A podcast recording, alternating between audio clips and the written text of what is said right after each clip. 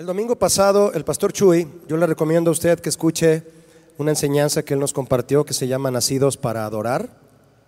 Le recomiendo que la busque si no la escuchó. Es del domingo pasado, ¿de acuerdo? Él nos compartía eh, de la carga que hay en su corazón de compartir del tema de la adoración debido a que se acerca nuestro Congreso y compartir de estos temas a la iglesia, mis hermanos, bueno, pues nos va llenando y llenando más para entender qué es la adoración bíblica y por qué la iglesia adora al Señor. Porque tú y yo nacimos para adorar y hemos sido llamados a ser adoradores.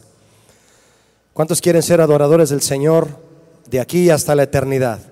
Porque eso vamos a estar haciendo eh, todo el tiempo que estemos con el Señor, toda la eternidad estaremos adorando su nombre, viendo su rostro cara a cara y aprender de la Biblia, mis hermanos, del tema de la adoración es importante en nuestro tiempo, porque es un tema, como muchos otros en la palabra de Dios, que ha sufrido eh, muchos ataques, muchas desviaciones, y tenemos que estar cerca de la palabra para no desvirtuar el tema de la adoración y la importancia de esta en la iglesia, en nuestras vidas personales, en nuestras vidas familiares también, y que adoremos al Señor conforme a sus mandamientos. Amén. Quiero invitarles, si es tan amable, para el tema de hoy, porque me quiero unir a esta línea de enseñanza y compartir con usted este tema al que le he llamado llamados a ser adoradores.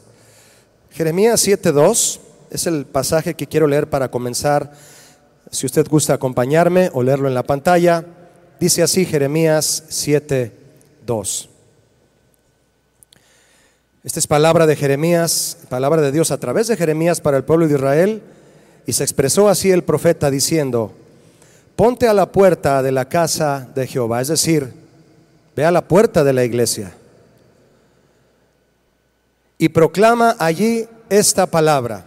Imagínese usted a un profeta proclamando una palabra como esta en la puerta de la iglesia cuando usted llega.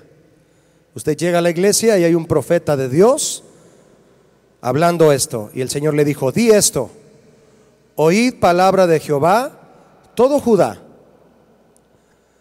los que entráis por estas puertas, ¿para qué me ayuda? Para adorar a Jehová.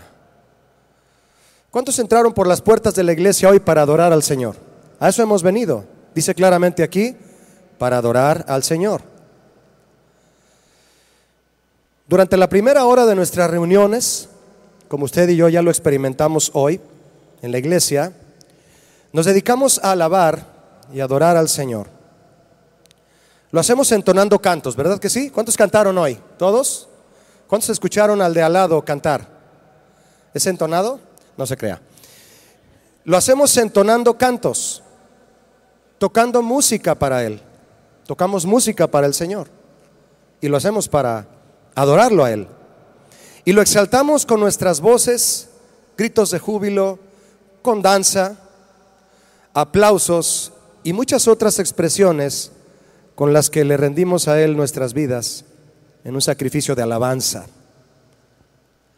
La razón de ofrecerle a Él todo esto en la iglesia es porque Él nos ha llamado a adorarle y a adorarle solo a Él.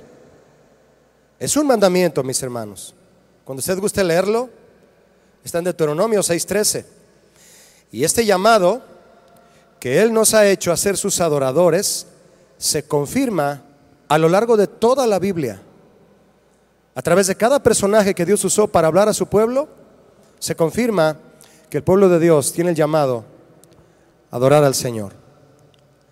Para comenzar a entender, si es que tú tienes poco en el Evangelio, o no importa que tengamos mucho en el Evangelio, para comenzar a entender el llamado del Señor que tenemos a ser adoradores, veamos primero qué significa adorar. Adorar, mis hermanos, es postrarse, es bajarse, es inclinarse en humillación, es actuar piadosamente hacia alguien, es hacer reverencia y dar obediencia a, eso es adorar. Es reverenciar acentuando el sentimiento de maravilla, de, de que estás viendo algo sorprendente, un sentimiento de devoción, de honrar, de servir y de dar homenaje. Eso es adorar. Este significado que yo le acabo de leer y usted ya lo escuchó con atención, estoy seguro, mire, nos muestra que adorar, además de implicar cantos, música y danza, los cuales son imprescindibles para adorar al Señor, es imprescindible, es un mandamiento de la palabra de Dios que adoremos al Señor con cánticos, con danza, con música, está en la palabra y lo vamos a hacer siempre. Pero este significado nos muestra que adorar, además de implicar todo eso que es imprescindible, adorarle también va más allá de lo que ofrecemos al Señor en la iglesia. Adoración, mis hermanos, de manera resumida, escúcheme, es el reconocimiento directo de Dios, de su naturaleza, de sus atributos, de sus caminos y de sus demandas, de sus mandamientos. Por lo que significa adorar, que yo ya le mencioné, todo esto, si yo digo, soy un adorador del Señor, yo le pregunto a usted, decirlo me compromete de alguna manera con Él, ¿qué piensa usted? ¿Nos compromete sí o no? ¿A qué nos compromete? ¿A cantar? Soy un adorador, ya me estoy comprometiendo a qué? ¿A cantar? En parte sí, porque ya le dije que cantar es un mandamiento en la palabra de Dios para adorar al Señor. A muchos les da mucho, mucho gozo cantar y eso es muy bueno porque además de ser un mandamiento se vuelve eh, una alegría, ¿verdad? Cantar al Señor. Pero decir que soy un adorador me compromete con Él. Mire, muchos creyentes encajonan el compromiso que tienen con Dios a acciones como venir a la iglesia. ¿Y cuántos saben que está bien venir a la iglesia? Perfecto. Pero encajonan el hecho de tener un compromiso con Dios lo encajonan a participar en los cantos, dar el diezmo y oír la predicación.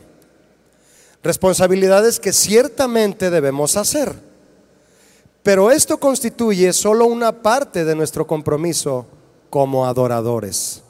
Solo una parte. Lo que yo le mencioné a mis hermanos es literalmente lo que usted y yo venimos a hacer a la iglesia. Venimos a la iglesia, participamos de los cantos, damos nuestras ofrendas a Él, eh, económicamente hablando, ¿verdad? Porque también adorarles, al adorarles se le da una ofrenda a Él, un sacrificio de alabanza, y oímos la predicación. Son responsabilidades importantes, pero como ya le dije, esto constituye solo una parte de nuestro compromiso como adoradores al Señor. ¿Cuántos de aquí quieren ser adoradores? Yo ya le dije que es adorar. Usted ya lo sabe, usted ya lo ha estudiado. Ya nos compartió el pastor Chuy el domingo pasado, escúchelo. Nacidos para adorar. Ya sabemos lo que es adorar. Hay que pensar bien si el título de adoradores nos queda, ¿verdad? Conforme vayamos siendo enseñados en estos días y en el Congreso. Ser adoradores, mi hermano, del Señor implica ofrecerle a Él sin importar el lugar ni las circunstancias. Eso no importa. Significa ofrecerle a Él una vida piadosa, obediente, reverente, de servicio y homenaje a Él en todo lo que hacemos. Eso es adorar al Señor. Es mucho más que cantar y tocar un instrumento musical. Por supuesto, mi hermano, si tú creías que no podías adorar al Señor porque no sabes nada de música, no te preocupes, eso no es el punto. Eso no es la razón que te lleva a ser un adorador. Lo que te lleva a ser un adorador es cumplir con las demandas del Señor al pie de la letra. Precisamente al pensar que el papel del adorador le corresponde solo a los involucrados en la alabanza, precisamente al pensar eso, muchos se evaden este llamado y compromiso, delegándolo a los cantores y músicos de la iglesia. Y muchos les cuesta ni siquiera se lo digo con respeto, ni siquiera participan en el tiempo de la alabanza. Yo entiendo que hay gente que, entiendo que hay gente que no entiende aún lo que es cantar, adorar al Señor, lo que es alzar las manos, lo que es levantar un cántico nuevo, todo eso la palabra de Dios nos lo enseña y se va a ir enseñando para que la iglesia sepa adorar al Señor conforme a la palabra, ¿verdad? Pero muchos delegan ese trabajo solamente a los que sirven en la plataforma adorando al Señor. No tiene por qué ser así. No, no, no. Y mire, no solo eso, sino que además aquellos que no conocen el significado bíblico de la adoración a Dios, les basta con solo ver que alguien canta o toca bien un instrumento en un evento cristiano para asignarle el título de adorador. Si toca bien un instrumento y canta bien, ya es un adorador.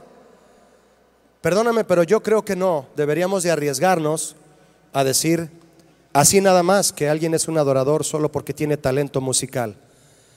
Todo esto que le platico, mis hermanos, con esto yo creo que usted o muchos de ustedes se pueden dar cuenta en qué consiste el tema de la adoración bíblica.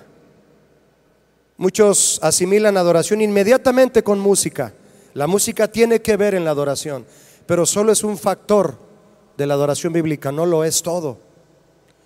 La Biblia nos enseña que no solo el cantor y músico ha sido llamado a ser adorador, sino todos aquellos que son salvos por medio de Cristo. ¿Cuántos han sido salvos por medio de Cristo? Tú has llamado a ser un adorador del Señor. Tú has llamado a ser un adorador del Señor. Todos, todos los que han sido llamados eh, a la salvación del Señor y dijeron, sí Señor, te seguiré, vamos a ser adoradores del Señor. Dice el Salmo 50, 14. Recuerde que le dije al inicio, antes de leerlo, que ser adoradores, mi hermano, nos compromete con Dios. No sé si usted sabía, pero cada salmo era una canción. ¿Cuántos saben que todos los salmos eran canciones? Cada vez que usted lea un salmo, lo que usted está leyendo es la parte de una canción. Si usted lee un versículo de un salmo, está leyendo un estribillo, el precoro o el coro, algo de una canción que se cantaba, no sabemos en qué, con qué melodía, pero nos quedó la letra, porque la letra es lo que perdura, la música cambia, ¿verdad? La música es, ah, es variante, la letra es permanente. El Salmo 50, 14, ¿ya vio usted lo que dice ahí en pantalla? Léalo conmigo en voz alta. Sacrifica a Dios alabanza y paga tus votos al Altísimo. Simple, ¿verdad? ¿Qué palabras de este salmista, no lo cree? ¿Qué significa sacrifica a Dios alabanza? Bueno, exalta al Señor, ofrécele el sacrificio que Él merece, adóralo, pero cumple lo que prometes. Adóralo y cumple lo que prometes, paga tus votos. Adóralo y trata bien a tu esposa. Adóralo y encamina bien a tus hijos.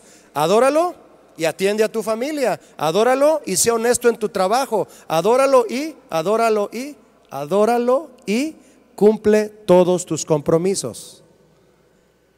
¿Ve usted cómo la adoración tiene que ver en todo lo que hacemos? El Señor la ligó aquí con nuestros compromisos de vida.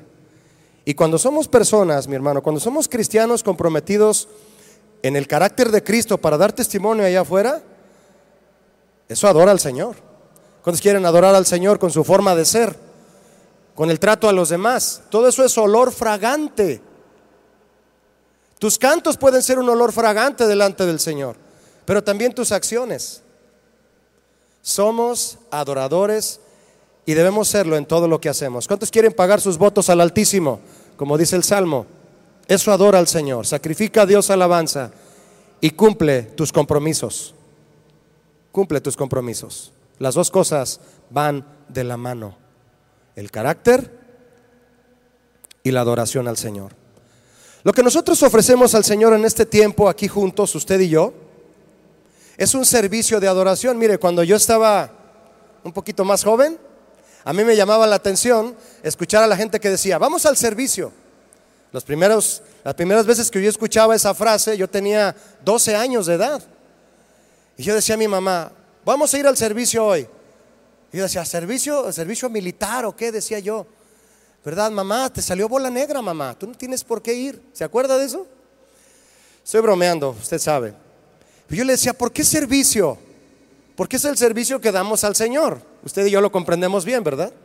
Es un servicio de adoración, lo cual es importante que todos lo entendamos, ya que ciertamente muchos, habiendo asistido ya bastante tiempo, no logran comprenderlo y no entran en ese compromiso de ser los verdaderos adoradores que el Padre busca y que espera que seamos. Que seamos aquellos adoradores a los que el Señor Jesús se refirió en Juan 4, 23, los que Él busca y tales adoradores, Él quiere que le adoren. Así dice Juan 4, 23, los verdaderos adoradores que adorarán al Padre en espíritu y en verdad. ¿Y de quién está hablando, mis hermanos? De los que están aquí arriba en la plataforma, está hablando de ti. Está hablando de ti, mi hermana, de ti, mi hermano. Todos dicen amén a eso. Todos. Está hablando de todos. Hoy en día, mucha gente asiste a las iglesias, a eventos cristianos, a conciertos cristianos, vamos a llamarle así entre comillas, ¿verdad? Sin, ah, sin más ni más. Pero no todos los que cantan Señor, Señor entrarán en el reino de los cielos. Esa es la versión Julio habla hoy. No todos los que cantan Señor, Señor entrarán al reino de los cielos. Muchos asisten a las iglesias, eventos cristianos y cantan Señor, Señor, u otras palabras extraídas de la Biblia. Y muchos de los que asisten a las iglesias y eventos no tienen identidad espiritual. Hemos sido llamados a ser adoradores. ¿Ya tienes tu gafet de adorador? ¿Ya tienes tu credencial, mi hermano? ¿Ya tienes tu INE? ¿Ya la actualizaste? Muchos no tienen identidad espiritual. ¿Sabías eso? No tienen identidad en su corazón. ¿De quién son? En Cristo. No la tienen. ¿No saben quiénes son en realidad delante de Dios? Es más, no saben realmente quién es Jesús. No lo conocen y por lo tanto no lo adoran. Si no lo conoces, no lo vas a adorar. En cuanto lo conozcas, lo vas a adorar. Pero no lo conocen, por eso no lo adoran muchos, solo se emocionan y cantan, pero no se comprometen como verdaderos adoradores, viviendo una vida que adore al Señor como Él lo pide, aunque no canten. Una vez un amigo me dijo eso, Julio, tú puedes adorar al Señor siempre, y si quieres canta una canción. Tener identidad, mis hermanos, es saber bien quién eres delante de Dios, si crees en Él y si estás interesado en conocerle y saber la razón por la que Él te creó y qué harás aquí en la tierra mientras vivas. Identidad espiritual le llamo yo. ¿Y a qué me refiero, mi hermano? A estar seguros del llamado que el Señor nos ha hecho y la postura que Él quiere que tomemos al habernos adoptado como sus hijos por medio de Cristo. Si tú levantas la mano, si yo te pregunto, ¿eres hijo de Dios? Tú dices, sí, soy hijo de Dios. Y nada más eso eres, porque mi hermano, el Señor nos ha colmado de títulos con su amor. Somos sus hijos. Somos sus siervos, somos sus adoradores. Y Él nos ha dado todos estos regalos, mi hermano, porque nos ama. ¿Cuántos han sentido el amor de Dios en sus vidas? Mira lo que dice Efesios 1.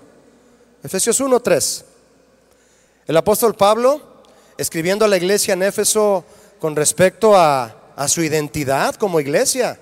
Mira, mira, les decía, miren lo que somos. Él decía, bendito sea el Dios y Padre de nuestro Señor Jesucristo, que nos bendijo con toda bendición espiritual en los lugares celestiales en Cristo, según nos escogió en Él antes de la fundación del mundo, para que fuésemos, ¿qué, mi hermano? Santos y sin mancha, nos santificó, nos ha llamado a ser santos también. A muchas cosas nos ha llamado, mi hermano. Nos llamó a ser sus adoradores. Y dice el 5, en amor habiéndonos predestinado para ser adoptados hijos suyos por medio de Jesucristo, según el puro afecto de su voluntad. Y me ayuda a decir en voz alta, ¿para qué? En el verso 6. Léalo, por favor. Para alabanza de la gloria de su gracia, con la cual nos hizo aceptos en el amado. Nuestras vidas deben ser alabanza para Dios. Tú y yo tenemos que ser adoradores del Señor, sí o sí. La Biblia nos dice que además de ser sus hijos, aquí en Efesios, Él quiere que nuestra vida sea alabanza de la gloria de su gracia. ¿Cuántos han recibido la gracia de Dios? El perdón de Dios, pues, ¿te lo mereces? Yo tampoco. ¿Tú crees que eso no me lleva a adorarle y a rendirme a Él? ¿Que Jesús resolvió en la cruz del Calvario nuestro más grande problema? ¿Irnos al infierno? ¿Tú crees que no le voy a adorar? ¿Cuántos le van a adorar aquí, de aquí en adelante? Le tenemos que dar gracias en todo tiempo, mi hermano. En todo tiempo tú tienes que, eh, hasta en el peor momento que te puedas sentir, decirle, Señor, nada de esto que estoy pasando me va a robar la eternidad que yo voy a estar contigo. Y tú la pagaste en la cruz del Calvario. Quiero ser una alabanza para la gloria de tu gracia, o de la gloria de tu gracia, de la gracia que derramaste en mí para salvarme. Amén, mis hermanos. Vaya conmigo a Isaías 43, 21, si es tan amable. En este pasaje, mientras lo buscamos, Isaías 43, 21, el Señor habla. ¿Cuántos quieren que el Señor les hable? Y usted decide, usted, el Señor nos habla, y usted decide si es parte o no de esto que Él establece, que Él decreta, porque solo Él decreta. Este decreto, mis hermanos, de este decreto usted puede ser parte. ¿Quiere serlo? Mire lo que dice Isaías 43, 21. Este pueblo he creado para quién? para mí, mis alabanzas publicará. Para eso nos creo. Yo le pregunto a usted, ¿cómo es que la iglesia cumple con el compromiso de publicar las alabanzas de Dios? ¿Cómo lo hacemos? ¿Sales de la iglesia cantando? ¿Cantas en el camión? Está bien si cantas en el camión, te pueden dar una moneda. Pero te la pasas cantando todo el día en tu casa. Eh, Tú sabes a qué me refiero con este comentario. No. La palabra alabanzas aquí es una palabra que significa tejilá. Así se, así se escribe y así se escucha, tejilá. Significa elogio. Fíjate lo que dice Isaías entonces. Este pueblo creado para mí, mis elogios publicará. ¿Y qué significa elogio?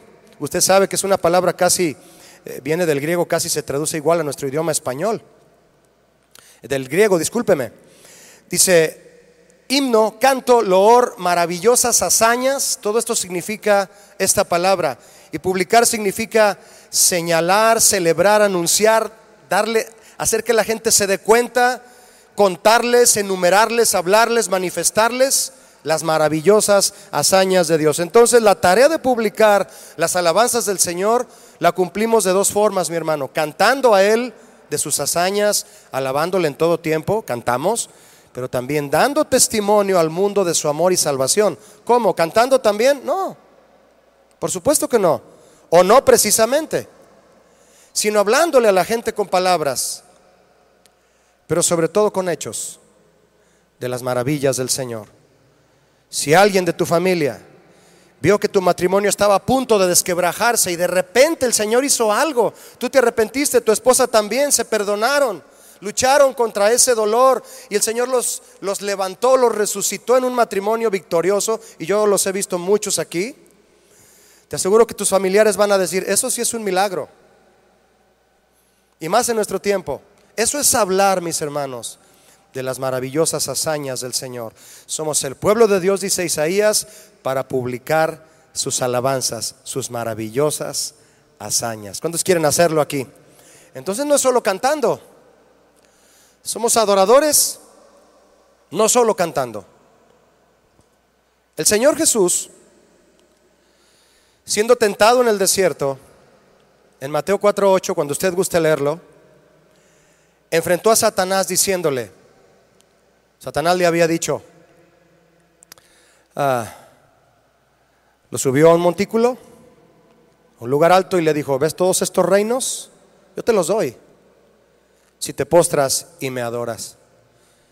Y el, Señor Jesús le dijo, no, no, muchos se postran a Él, en muchas formas. Abalanzarte sobre el dinero, eso es una de tantas formas de postrarte ante las cosas del mundo.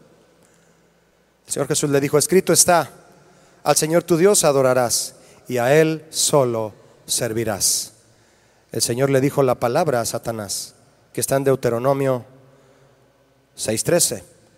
Al Señor tu Dios adorarás y a Él solo servirás. Cada mandamiento del Señor es un llamado a obedecerle.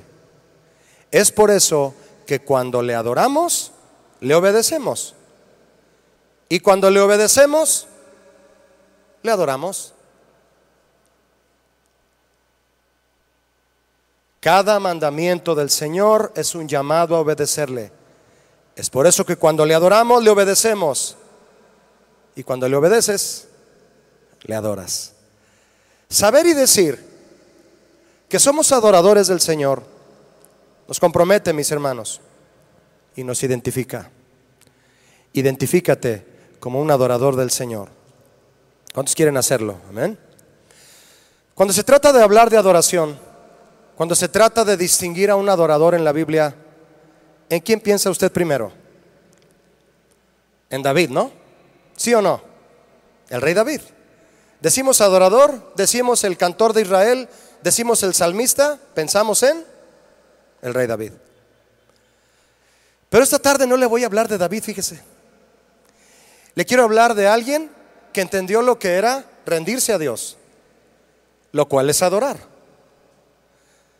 Porque si nos ponemos a hablar de música y de salmos, vale la pena. Y es bueno y en su momento está bien. Pero hoy quiero hablarle de alguien que entendió lo que era rendir su vida a Dios y hasta la muerte. Y eso, mis hermanos, lo llevó a ser un adorador. ¿Sabe de quién le quiero hablar? De Pedro, del apóstol Pedro. Pedro, aún habiendo caminado tanto tiempo con Jesús, con el Maestro, llegado el momento en el que debió haber proclamado con su vida quién era Él y quién era Jesús para Él, lo negó tres veces. Tres veces lo negó. Bueno, David cometió errores también, ¿verdad? Y muy graves, por cierto. Igual que nosotros. Debemos cuidar, mis hermanos, que esto no nos pase a nosotros hoy. ¿Qué? Que cantemos a Jesús dentro de la iglesia, pero fuera de ella lo neguemos con nuestras, con nuestras vidas, con nuestros hechos. Pedro antes de negar a Jesús, le hizo una declaración extraordinaria y maravillosa. El Señor Jesús levantó la voz y dijo delante de todos los que estaban en un momento dado allá. Y dijo, ¿quién dicen los hombres que soy yo? Y algunos respondieron. Dicen que eres Elías, dicen que eres este profeta, este otro. Y volteó Jesús con sus discípulos y les dice, ¿y ustedes quiénes, quién dicen que soy yo? Y nadie decía nada. Pedro irrumpe en una frase hermosa, mis hermanos, que aún muchos la hemos cantado, se convirtió en letra de cantos de adoración. Le dijo, tú eres el Cristo, ¿me ayuda? El Hijo del Dios viviente. Eso se lo dijo en Mateo 16, 16. Déjeme decirle que esta frase es una frase de adoración. ¿Cuántos lo, dicen amén a esto? Es una frase de adoración. Porque exalta a Cristo en su divinidad. Exalta a Cristo en quién es Él. Él es el escogido, Él es el ungido, el Hijo del único y Dios poderoso viviente. Palabras de adoración. Jesús le dijo, que el Padre te ha revelado, Pedro. Y declara la, la, la divinidad, perdóneme, de Jesús. Pero ¿Qué le pasó a Pedro? ¿Cómo es que un día adora a Jesús y otro día lo niega? ¿Cómo es que se emociona, recibe revelación, recibe una palabra de Dios, dile así a Jesús, tú eres el Cristo, el Hijo del Dios viviente, y se lo dijo. Tremendo momento debió haber sido cuando se lo dijo. Pero pasados algunos días, lo niega rotundamente. ¿Qué pasó, mis hermanos? Cuando Pedro adoró a Jesús con aquellas palabras, fue un momento de gran revelación en la presencia de Dios. Mire, mi hermano, cuando usted y yo estamos aquí en la iglesia, o tú en tu casa y pones un, eh, ah, pones la red ahí con música cristiana, pones las alabanzas de la iglesia, tu casa se llena de adoración, ¿cierto o no? tu casa se llena de la presencia de Dios. Estés haciendo lo que estés haciendo. Son momentos especiales. Si tú estás leyendo la Biblia y pones un fondo musical que está exaltando al Señor, algo sucede. Porque Dios es fiel, sí o no. Y sientes su paz, Siente su perdón. Es más, hasta dejas lo que estás haciendo, ya, te, ya estás llorando, ya Dios te está hablando. Si no lo has hecho, te invito a que lo hagas. Solo en tu cuarto o en la sala con tu familia. Mientras eh, eh, estás limpiando los platos. Pon una predicación. Y cuando Dios habla o está en las alabanzas, empiezas a sentir la presencia de esos momentos hermosos en donde Dios revela lo que tienes que hacer. Cómo tienes que decidir aquello que estás pensando, por lo que has orado decides bien, te abalanzas sobre la voluntad de Dios y a, obedecerle. Son momentos de revelación que Dios comparte contigo. Los momentos en la presencia de Dios son muy especiales, debemos de buscarlos, mi hermano. Somos adoradores. Pedro tuvo un momento muy especial y se le quedó viendo a Jesús. Tal vez hasta lloró y le dijo, tú eres el Cristo. Tal vez hasta se postró. Cuando Jesús le regaló la pesca milagrosa, dice claramente que se postró en la barca y le dijo, apártate de mí, Señor, porque soy hombre que soy un pecador. No merezco nada de ti. Pedro sabía adorarlo, sabía postrarse, sabía reconocer que esa pesca no venía de él. Es más, y hasta la dejó. Dijo, yo no quiero esos peces, yo quiero al que me dio los peces. Y le prometió hacerlo pescador de hombres. Pedro sabía adorarlo, sabía entregarse. Tuvo un momento hermoso en el que le dijo a Jesús, tú eres el Cristo, el Hijo del Dios viviente. En esos momentos, mi hermano, había revelación, presencia de Dios. Circunstancias muy diferentes a las que lo rodearon el día que negó a Jesús. Siempre llega el momento de la prueba. Tú puedes estar en tu casa oyendo una alabanza cristiana, pero en un momento, de un momento a otro puedes estar en un momento de prueba. Difícil. Algo hicieron en contra tuya en el trabajo recibes una llamada que te fue difícil recibirla y entras en un momento de prueba después de haber estado en la presencia de Dios. No es que te salgas de la presencia de Dios, es que vino la prueba. Fueron circunstancias muy diferentes las que rodearon a Pedro el día que negó a Jesús. La gente lo rodeó, lo presionó, lo acusó. ¿Te ha pasado eso? Y él tuvo miedo de morir. ¿Te ha pasado eso? ¿Qué sucedía en aquel momento? No eran momentos de gloriosa revelación. Era una prueba. Una prueba que Pedro no logró asimilar en aquel momento. Él era un discípulo. Tú eres cristiano y tienes pruebas. Adoras al Señor en unos momentos y luego tienes una prueba. Y sigue siendo cristiano. Pedro era un discípulo. Lo acompañaba a todos lados a Jesús. Era parte de su equipo preferencial de Jesús. Tuvo el privilegio de ver milagros, Pedro. Vio sanar a su suegra también. Jesús sanó a su suegra. Vio milagros y maravillas que nadie más vio y tuvo el honor de adorar a Jesús cara a cara, mi hermano, cara a cara, con aquellas gloriosas palabras. Pero, Pedro, discúlpeme, tenía un lugar junto a Jesús, pero el día de la prueba el temor lo hizo perder su identidad como adorador. Según el relato, mis hermanos, no lo vamos a leer. Usted puede leerlo en casa, Mateo 26, 69 al 75, anótelo.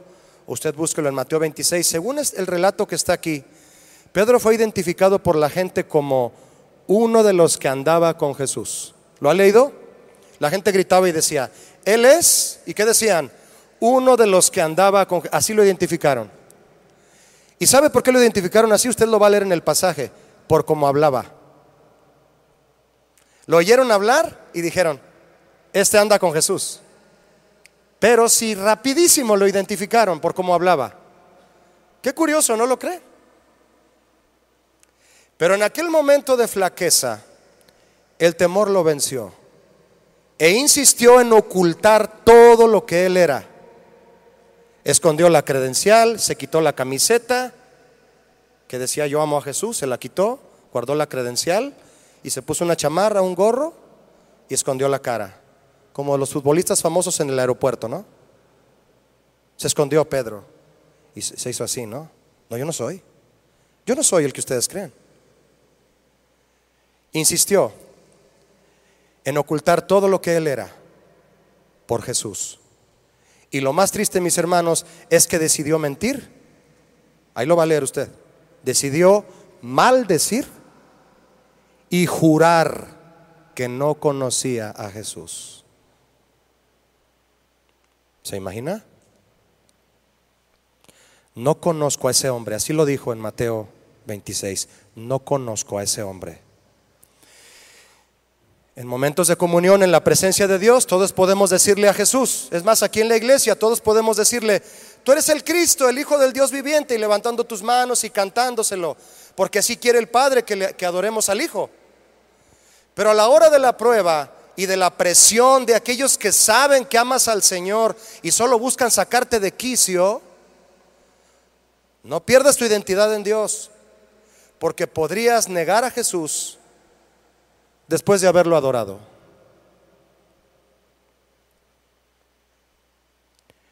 Si has decidido caminar con Jesús, mi hermano, y hacer lo que Él te dice, entonces eres un discípulo y un adorador de Él. Esa es tu identidad. ¿Cuántos toman esa identidad? Di conmigo en voz alta, soy un discípulo y un adorador de Jesús. Igual que Pedro. Igual que Pedro. Muchos creyentes adoran en la iglesia y se identifican a sí mismos como adoradores de Dios. Y no está mal, está bien. Pero la verdadera credencial de adorador nos es otorgada por el Señor por la actitud paciente y perseverante y por la respuesta obediente que mostramos a la hora de la prueba. No voy a decir que aquí en México, ¿verdad? Pero he escuchado que allá en Estados Unidos, tengo algunos, eh, dos hermanas en Estados Unidos, y tengo amigos que han ido a tramitar la licencia de conducir en Estados Unidos. Hay que aprenderse todo el manual del conductor y no sé qué cuánto más, porque te hacen un examen escrito larguísimo y muchos fallan y vuelven a ir, y vuelven a ir, y vuelven a ir, y vuelven a ir. Mis hermanos, tener la licencia de conducir en un país como este es un logro. Aquí, bueno, pues estacionas el carro y ya te la dan, ¿verdad? Y llenas unas opciones ahí, por eso hay tanta gente en la calle que desafortunadamente no saben manejar, ¿verdad? Y tenemos que estarlos esquivando. Pero es un logro en países un poco más rectos, ¿verdad? En ese sentido, que, que te otorguen una licencia de conducir. Es difícil. La credencial de adorador, mi hermano, Dios te la da en los momentos difíciles, a la hora de la prueba. No te la da en la iglesia. A Él le encanta que levantes tus manos. ¿Y cuántos lo vamos a hacer de aquí hasta siempre? ¿Van a levantar sus manos? No vaya a malentender, ¿eh? No, Julio dijo que las manos no cuentan en la iglesia. No, no, no. Vamos a levantar las manos de aquí hasta siempre para Él. Amén, mis hermanos. Pero cuando no las puedas subir porque estás cansado, probado, enfermo y en medio de una situación difícil, el Señor va a ver tu corazón antes que tus manos y te va a decir, eres un adorador. ¿Cuántos quieren escuchar eso de Dios? Por la respuesta obediente que mostramos a Él es que nos será concedida esa credencial de adorador. El Señor Jesús usó a un gallo. ¿Sí se acuerda de eso? Mire, yo continué, leyendo esto de cuando Jesús, eh, Pedro negó a Jesús y me llamó mucho la atención esto, mi hermano, porque el gallo canta. ¿Verdad que cantan? Así se dice, el gallo canta.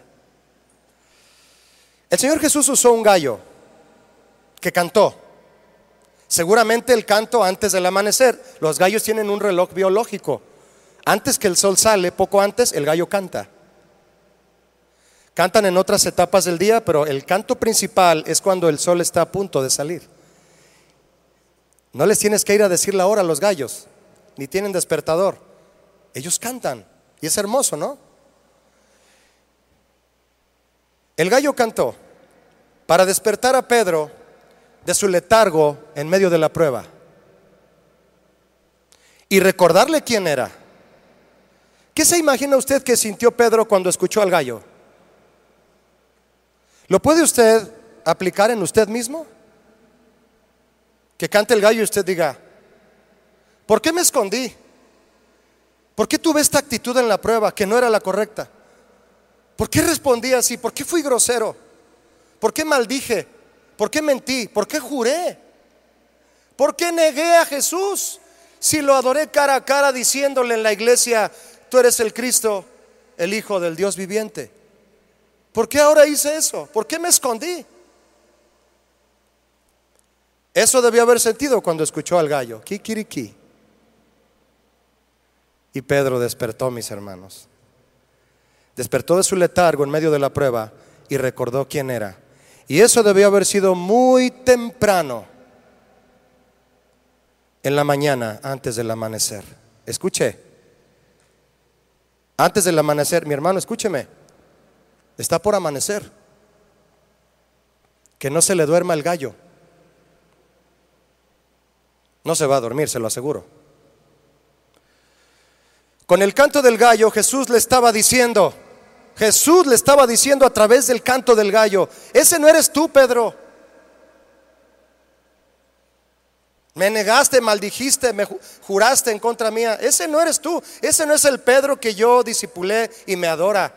Ese no es el Pedro que me dijo, tú eres el Cristo, el Hijo del Dios viviente. El que promete seguirme a todas partes hasta la muerte. Se lo dijo en la última cena. Ese no es el Pedro que yo conozco, le dijo Jesús a través del canto del gallo, porque Jesús ya estaba arrestado, ya lo estaban lacerando ya estaba arrestado. El cantar de aquel gallo, mis hermanos, despertó a Pedro y le recordó quién era en Cristo. Por lo que Cristo hizo e iba a hacer por él en el Calvario, porque todavía no moría. Por lo que Pedro no pudo más y arrepentido lloró amargamente. ¿Se lo imagina? ¿Arrepentido? Todos podemos hacer eso. ¿Cuántos quieren arrepentirse de lo mal que hayamos hecho a Jesús? Mis hermanos, Él nos está esperando. Él nos está esperando. No has dejado de ser su adorador por el error que cometiste. No pierdas tu identidad. No te desanimes. No te quedes atorado en la prueba. Si cantó el gallo, dile Señor, sí, perdón, me escondí, fallé. Lo que iba a hacer por él en el Calvario, por lo que no pudo más y arrepentido lloró amargamente, dice el pasaje, porque le dolió negar a su maestro, maldecir, jurar y mentir, cuando debió haberlo adorado. Mis hermanos, la verdadera adoración no es para cobardes. No es para cobardes. Nada adora más al Señor que el testimonio de un cristiano que confiesa a Jesús delante de los verdugos, de los ateos y de los escarnecedores, de los que se burlan de Dios. Nada lo adora más que el testimonio de alguien que lo adora en medio de, este de estos personajes. Lo que más le dolió a Pedro fue haber negado a Jesús, pero sin duda le pesó también haber pisoteado en un instante todo lo que Jesús había depositado en él. En aproximadamente tres años. Imagínese tres años vivir con Jesús. ¿Se imagina? ¿Qué instituto bíblico ni qué nada, verdad? Yo le quiero preguntar algo, mi hermano, ¿y a usted ya le cantó el gallo? ¿O todavía no le amanece? Si estás muy cerca del mundo y sus afanes, el ruido, el ruidajo diría yo, por estar cerca del mundo el ruido no te deja oír al gallo. Por la estridencia de sus tentaciones, todo eso va a aturdir tu mente y tu corazón y cuando el gallo cante, no lo vas a oír. No lo vas a oír. Mis hermanos, estamos a medianoche. Ya viene el amanecer. Ya viene el sol de justicia. Y el que tenga oídos para oír, que oiga al gallo. Ya está por salir el sol de justicia. ¿Quién es? Es Jesús, mis hermanos, está por venir.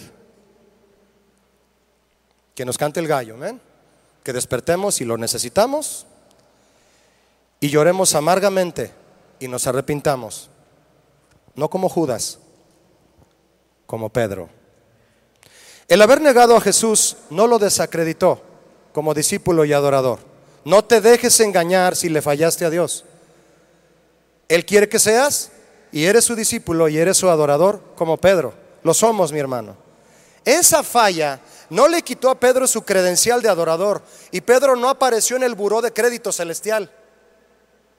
Jesús le dio otra oportunidad fue transformado, confirmó bien su fe y Jesús le dio una nueva credencial, una nueva identidad. ¿Sabes cuál fue? Apóstol de Jesucristo. El apóstol Pedro. ¿Sabe qué significa apóstol? Enviado.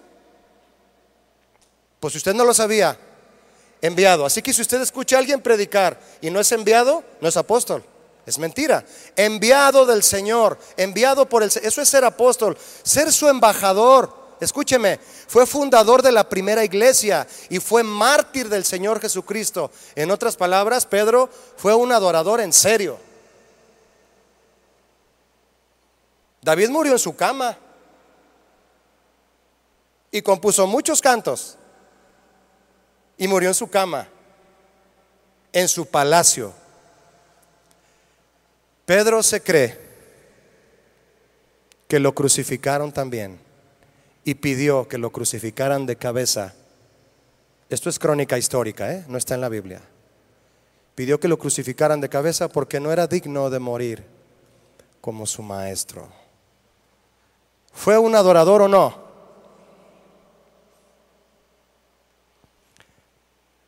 Escuchó el canto del gallo. Muchos aquí echamos gallos cuando cantamos. Escúchelos.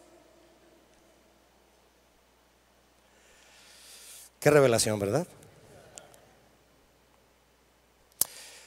Finalmente Pedro siguió a Jesús hasta la muerte. Se lo había dicho y finalmente mire. Fue entonces que Pedro, mis hermanos, escribió lo siguiente. ¿Quiere verlo conmigo? Lo que escribió este pescador sin letra y del vulgo es decir, sin estudio, sin preparación. Primera de Pedro 2.9, primera carta de Pedro 2.9. Fíjese lo que escribió el apóstol Pedro. Más vosotros, ¿quiénes sois vos? ¿Quiénes son vosotros? Nosotros, usted y yo. si usted ha aceptado a Cristo, si usted es cristiano, aclaro, ¿verdad? Sois linaje escogido, real sacerdocio, nación santa, pueblo adquirido por Dios, para que anunciéis, anunciéis las virtudes de aquel que os llamó de las tinieblas a su luz admirable. Qué palabras de un hombre pescador del vulgo y sin letra, ¿no? Jesús lo transformó por completo, mis hermanos, cumpliendo su promesa de hacerlo pescador de hombres. Pero hay que mencionar que Pedro aceptó el reto y no se quedó medio, a medio camino, como Judas. Esta palabra inspirada por el Espíritu Santo a Pedro que usted y yo leímos, le da identidad a la iglesia, establece a la iglesia en su lugar ante Dios y el mundo. Escúcheme, ante Dios y el mundo. Él dice, ustedes son linaje escogido. ¿Qué es linaje escogido, mis hermanos? ¿Qué es? Linaje significa descendencia, significa tribu, género, familia. Escogido es selecto, ¿verdad? Todos aquellos que son, no solo creyentes, no es lo mismo creyente que cristiano. Todos aquellos que son no solo creyentes, sino cristianos convertidos, comprometidos y lavados por la sangre de Cristo, todos ellos son a quienes Pedro refiere como la raza, la tribu, la familia, la simiente y descendencia de Cristo que conforman su iglesia desde que Él la fundó y hasta hoy. ¿Cuántos pertenecen a esa iglesia? Amén. Primera de Pedro 2.9. Dice más, vosotros sois linaje escogido, real sacerdocio. ¿Qué es real sacerdocio, mis hermanos? Bueno, Real significa que pertenece al rey, no que es de de veras. Real de realeza. El sacerdocio del rey, eso es sacerdocio real. El sacerdocio del rey. Sacerdote significa mediador, intermediario. El sacerdote, mis hermanos, el sacerdocio fue el ministerio asignado por el Señor a aquellos que habían de servirle en el tabernáculo. El significado de su labor se refiere a que eran intermediarios entre Dios y el pueblo es decir, tenían la responsabilidad de enseñar al pueblo a acercarse a Dios para ofrecerle sacrificios, para reconciliarse con Él, para conocerlo y recibir sus bendiciones. Eso fue lo que Cristo hizo por su iglesia. Él es el sumo sacerdote. Dice 1 Timoteo 2.5, Porque hay un solo Dios. ¿Cuántos dicen amén? Más amén, dígalo amén. Hay un solo Dios y un solo mediador entre Dios y los hombres. ¿Quién es? Jesucristo, hombre. Hebreos 10, 21. Y teniendo un gran sumo sacerdote sobre la casa de Dios. ¿De quién crees, quién crees que está hablando el escritor a los hebreos? De Cristo, Hebreos 10, 21. Un gran sacerdote sobre la casa de Dios. Dice el 22. Acerquémonos. Él nos, nos, ayuda a acercarnos. Él es nuestro sacerdote, nuestro mediador, el que nos enseña, nos guía cómo ir al Padre. Él es el camino y nadie va al Padre si no es por Él. Acerquémonos con corazón sincero en plena certidumbre de fe, purificados los corazones de mala conciencia y lavados los cuerpos con agua pura. Eso es lo que Cristo hizo, mis hermanos. Por ti por mí nos ayudó a acercarnos al Padre. Ahora estamos cerca del trono de gracia, del oportuno socorro y podemos pedirlo directamente gracias a Cristo, gracias a Cristo el sacerdote. Y esta labor, mis hermanos, de, hacer sacerdocio, de acercar a la gente al Padre, le corresponde a la iglesia de hoy. Te corresponde a ti, me corresponde a mí, por eso somos el sacerdocio del rey. ¿Quién dijo esto? Pedro. Quiero invitarte a que vayas conmigo a Apocalipsis 1. Cuando yo era niño, mis hermanos, escuchaba la palabra Apocalipsis y me imaginaba muchas cosas. El futuro en Dios. ¿Puede pensarlo usted? Que Dios nos dio este libro para ver lo que sucede en el cielo, imaginárnoslo y anhelar estar allá. ¿Cuántos quieren estar allá? Mira lo que dice Apocalipsis 1:5. Y de Jesucristo el testigo fiel. Juan está hablando acerca de la revelación que está recibiendo y dice, y de Jesucristo el testigo fiel, el primogénito de los muertos, el soberano de los reyes de la tierra, al que nos amó y nos lavó de nuestros pecados con su sangre. Vea conmigo el verso 6. Y nos hizo, ¿qué, mi hermano? Real sacerdocio. Real sacerdocio. Para Dios su Padre. A Él sea gloria. E esto es alabanza. Esto es adoración. Es una doxología. Y una doxología, mis hermanos, es un saludo final de alabanza y adoración. Cuando usted lo lee y lo lee con reverencia, usted está adorando a Dios. Para Dios su Padre y a Él sea la gloria e imperio por los siglos de los siglos. Y la iglesia dice, amén. Mis hermanos, esta designación para la iglesia de Juan reyes y sacerdotes, y de Pedro, real sacerdocio, ambas designaciones están asociadas con la dignidad regia de proclamar las excelencias del Señor. A esto usted y yo hemos sido llamados. Ya vimos cómo se proclama la excelencia del Señor, su alabanza. Cantando, sí, pero sobre todo dando testimonio y hablando a otros del Evangelio. Hoy, mis hermanos, cada esposo, ¿algún esposo aquí que diga amén? Muy bien. Cada esposo y padre cristiano debe ser un sacerdote de su casa que enseña a su familia a acercarse a Dios porque es el intermediario. Enseña a su familia a ofrecer a Dios alabanza. Enseña a su familia a reconciliarse con Dios. Hijo, pídele perdón a Dios. No te sientas mal. Pídele perdón a Dios, hijo. Enseñas a tus hijos a pedir perdón a Dios.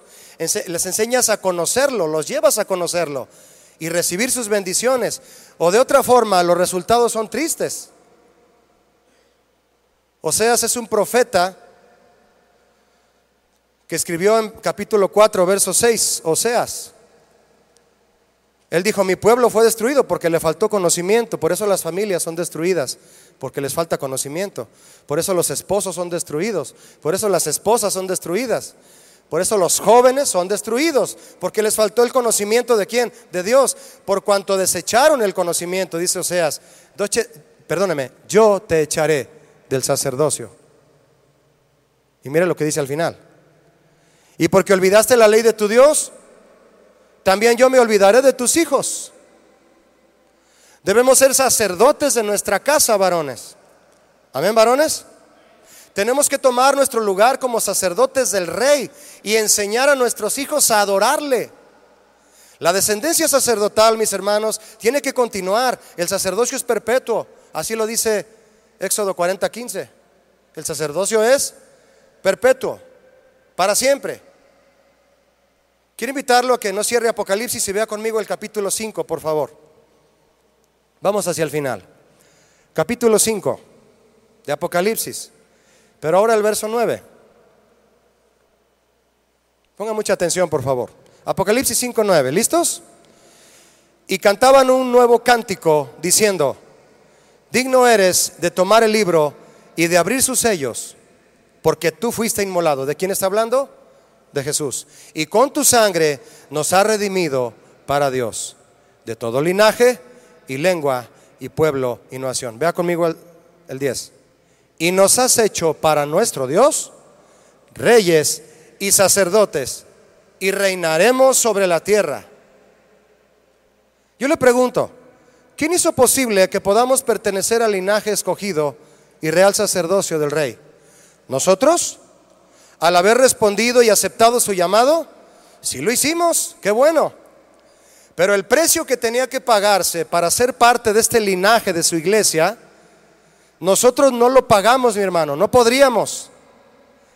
Pedro dijo en primera, lo que estamos leyendo, primera de Pedro 2.9, él dijo que somos pueblo adquirido por Dios. ¿Qué es adquirir? Es comprar. Dios nos compró por la sangre de su Hijo. Fue Jesús con su sangre, el cordero que se dio en sacrificio por ti, por mí, si eres cristiano, el sumo sacerdote que se presentó delante del Padre con su cuerpo destrozado y su sangre derramada, pagó el precio para que usted y yo podamos estar hoy en la presencia del Padre gratis. ¿No le da un aplauso a Jesús por eso? Gratis. Ahora, mis hermanos, hay algo muy importante en esto que le estoy compartiendo del sacerdocio en relación a la adoración, porque el tema se llama llamados a ser adoradores.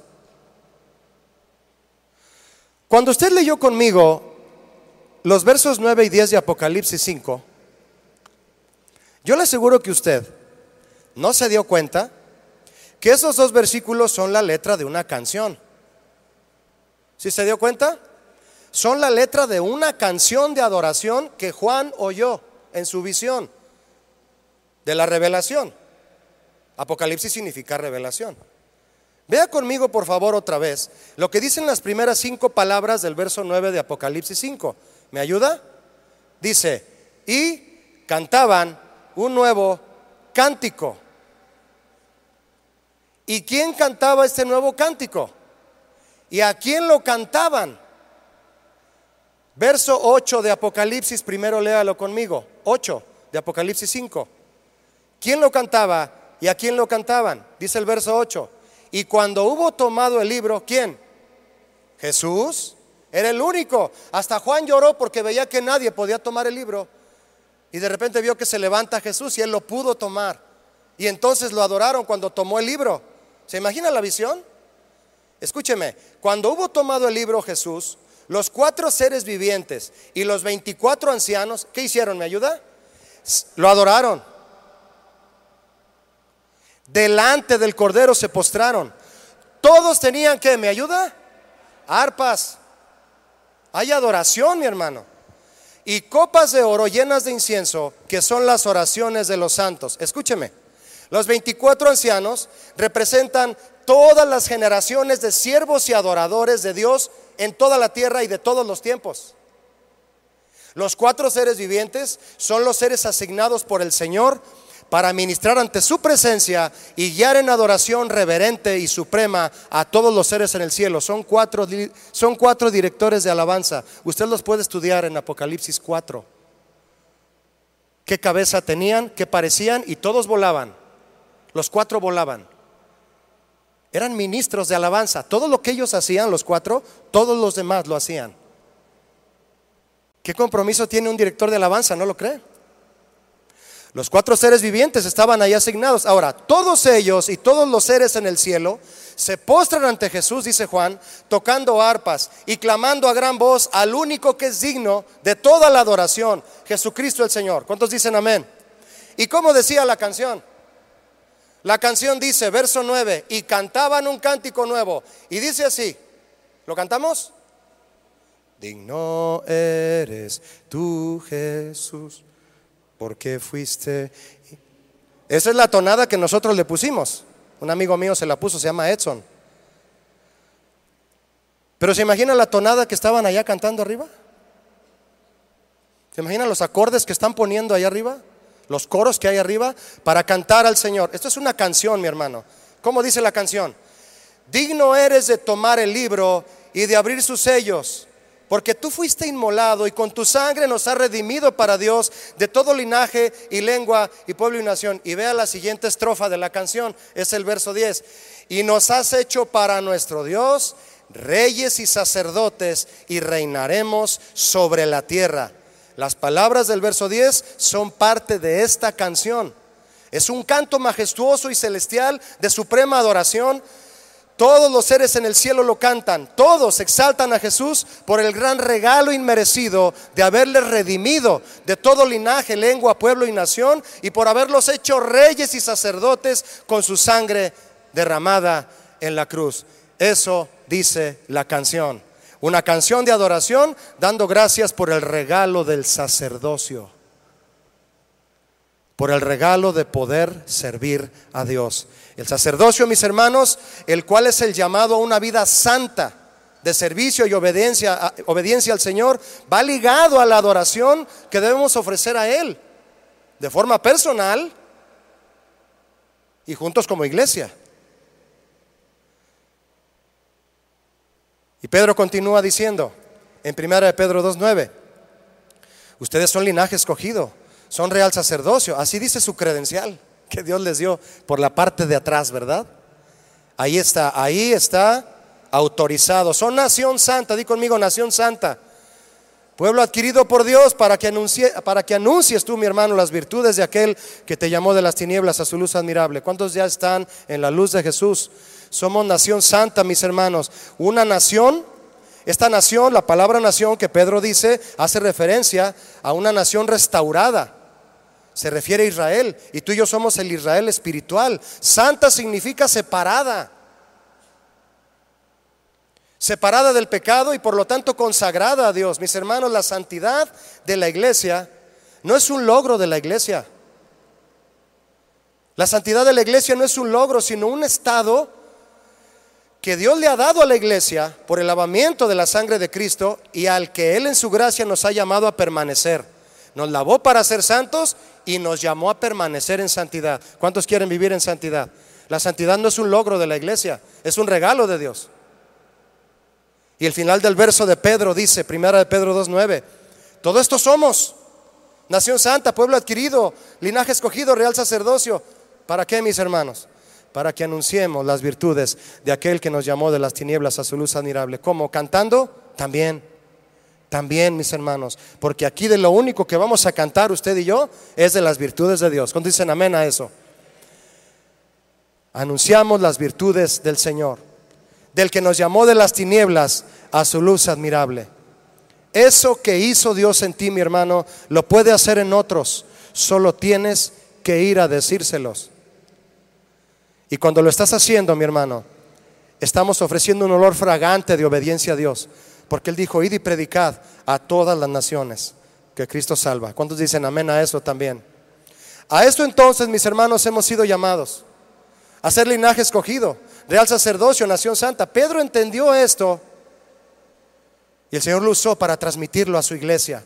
Pueblo, pueblo, pueblo comprado por Dios para que anunciemos las virtudes del que nos llamó de las tinieblas a su luz admirable.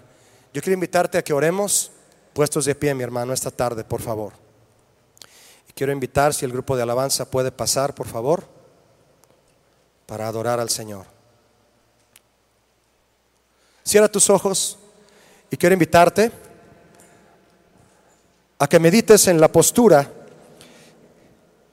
que has tomado de un tiempo para acá. Tal vez la prueba o la tentación, mi hermano, te hizo tomar una postura equivocada. Una postura que te hace, con la que el enemigo, la misma prueba te hace creer que ya no tienes un lugar en Cristo. ¿Sabes? Pedro se sintió mal. Y cuando negó a Jesús,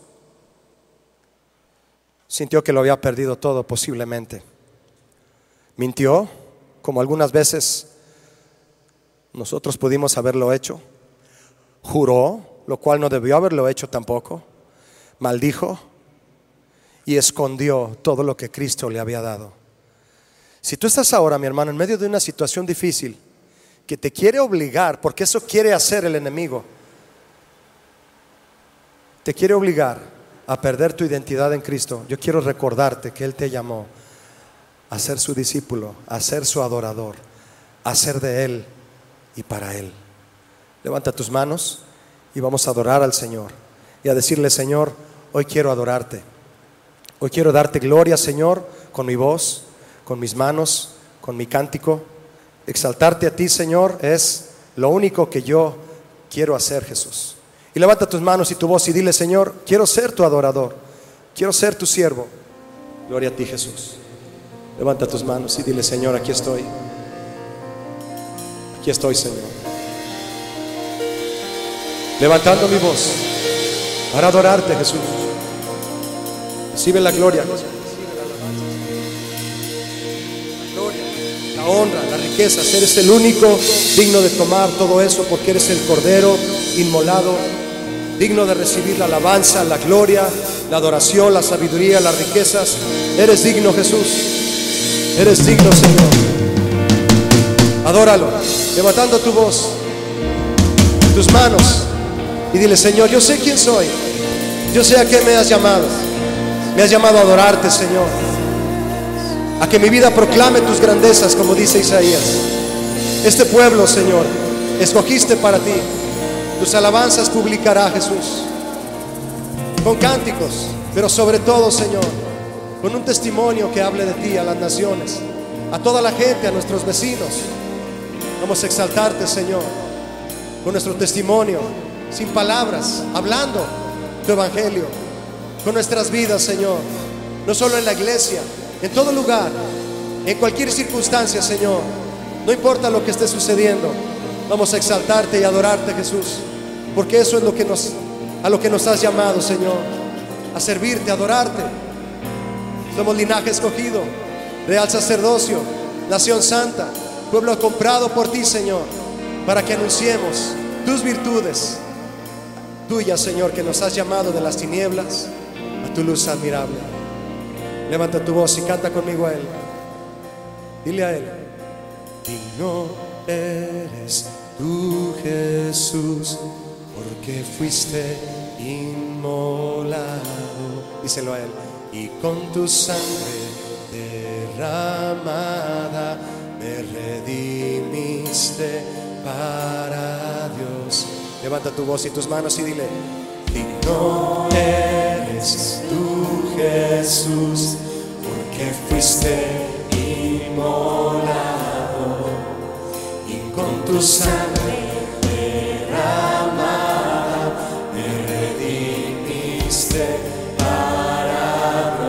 Dile. Y miré alrededor del trono a millones que decían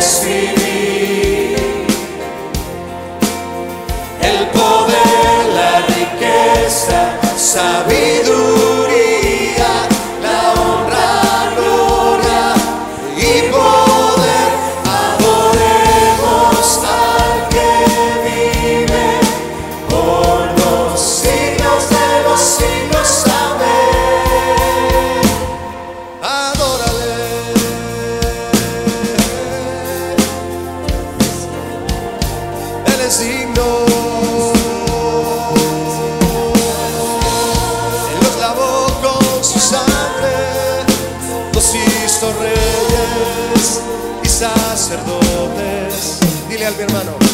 Digno eres tú, Jesús, porque fuiste.